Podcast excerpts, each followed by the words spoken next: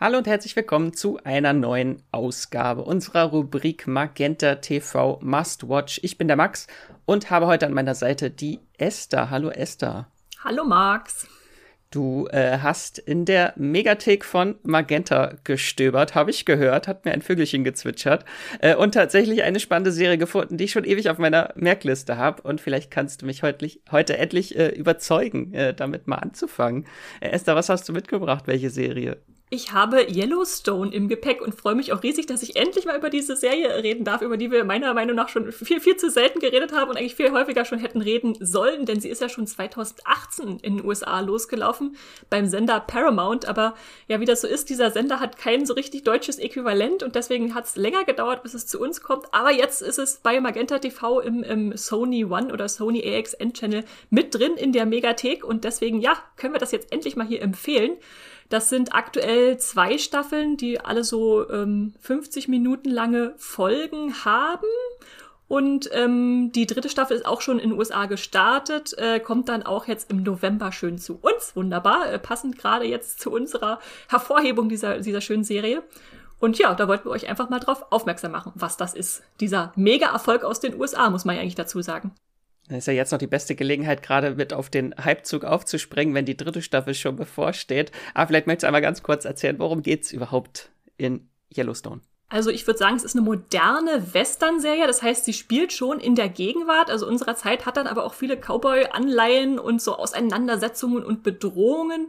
Und im Prinzip geht's um die Familie Dutton, angeführt von dem Patriarch Patriarchen äh, John Dutton, gespielt von Kevin Costner, der da dieses große Stück Land der Dutton Ranch in Montana besitzt und ja nach dem Tod seines ältesten Sohnes noch drei Kinder hat, die irgendwie alle die Nachfolge antreten könnten, aber sich irgendwie nicht so richtig eignen.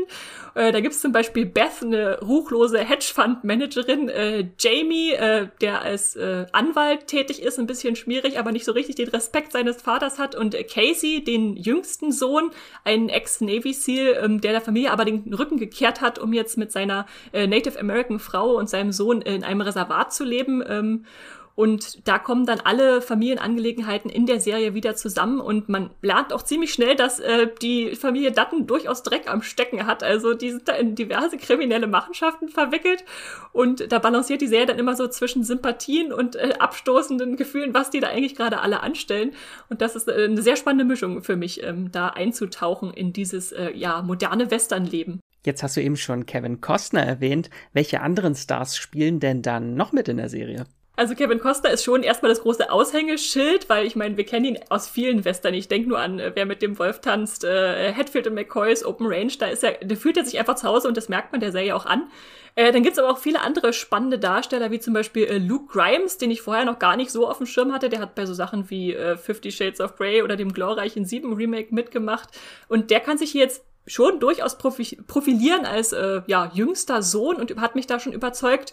Kelly Riley sehe ich immer sehr gerne an. Die kennen wir aus äh, Britannia, True Detective, Stolz und Vorurteil. Die hat da so eine kühle Ausstrahlung und trotzdem irgendwie was Sympathisches. Äh, Wes Bentley treibt sich darum, äh, für mich, ich glaube ich, auf ewig der Seneca Crane aus den Hunger Games, aber auch äh, den äh, American Horror Story Zuschauern bekannt. Und eine Entdeckung für mich ist auch Kelsey Aspel.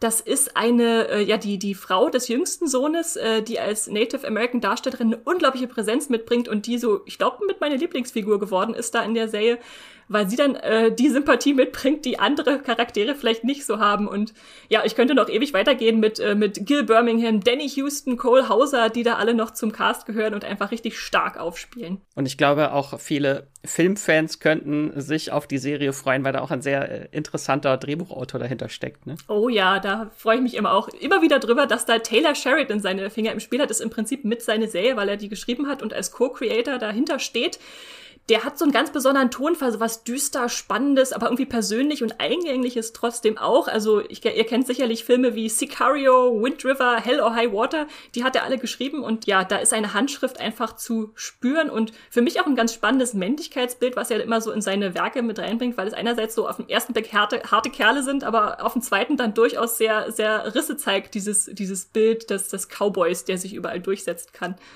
Äh, das ist auf jeden Fall spannend.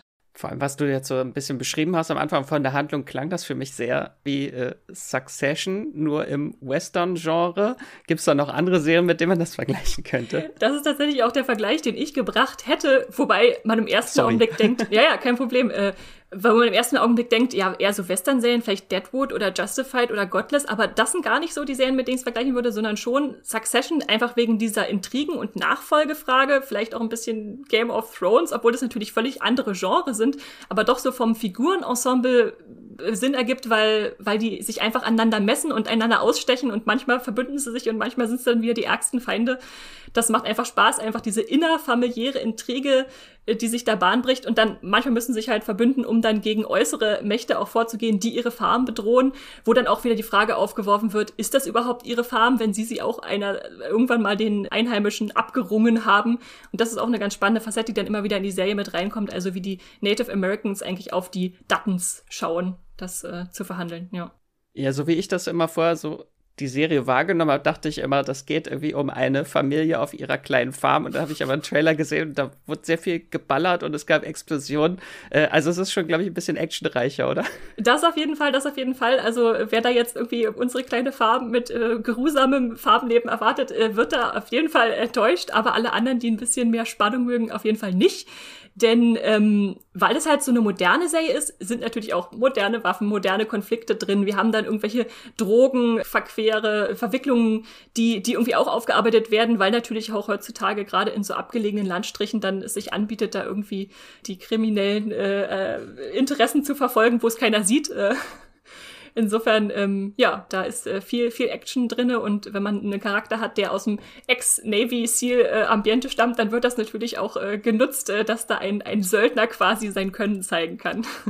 Okay, du hast mich schon überzeugt. Das, das, ist, muss man auch mal sagen, das ist in den USA ja ein mega Erfolg, diese Serie. Also jetzt kommt schon in den USA Staffel 4, zwei Spin-offs sind bestellt, da kommt das erste jetzt auch schon demnächst. Und das ist ja einfach riesig und in Deutschland leider, glaube ich, noch zu Unrecht, viel zu unbekannt. Ja, das ist wirklich schade. Zumal, also ich meine, ich meine, das ist das Aushängeschild des Senders schlechthin da und wenn man merkt, dass diese ganzen Spin-offs jetzt schon bestellt werden und die Serie immer weitergeht, dann ist das jetzt eigentlich der ideale Einstieg, um dann noch Anschluss zu finden, bevor das ein riesengroßes äh, Franchise äh, wird und man den, den Anschluss verpasst.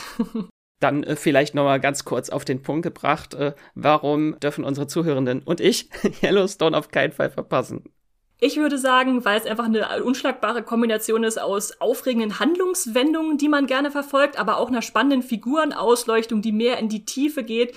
Ja, in diesem modernen Western-Setting eigentlich ja unschlagbar, wenn es um Spannung und Tiefe geht. Sehr gut. Kommt auf meine Watchlist oder ist das schon? Gucke ich mir dann an.